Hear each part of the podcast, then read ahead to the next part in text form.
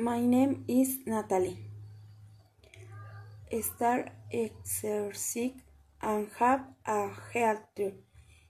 Give me time to spend more with my family.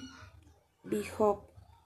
Have a better income. Have more friends. Go on vacation to the beach. Get a start hope. Having a business.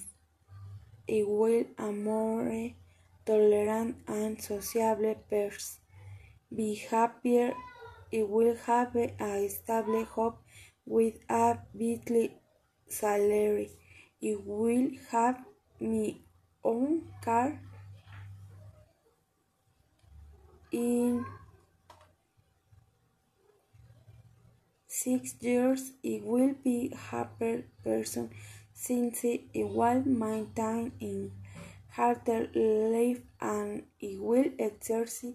I will spend more time with my family and I will be more tolerant and friends will have finished my high school and will have stayed and better paying job and with that incomplete compare a car for myself and I will take my family to hit beach and will be the happiest woman in the world.